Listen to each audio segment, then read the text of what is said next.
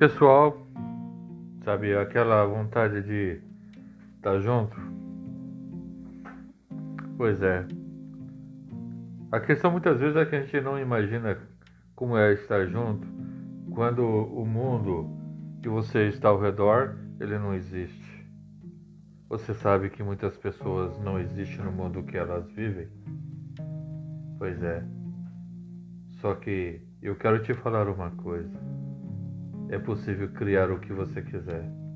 O mundo pode ser criado. Você tem um sobrenatural, você é um mago, uma força sobrenatural. E eu vim aqui para te falar: você não está sozinho.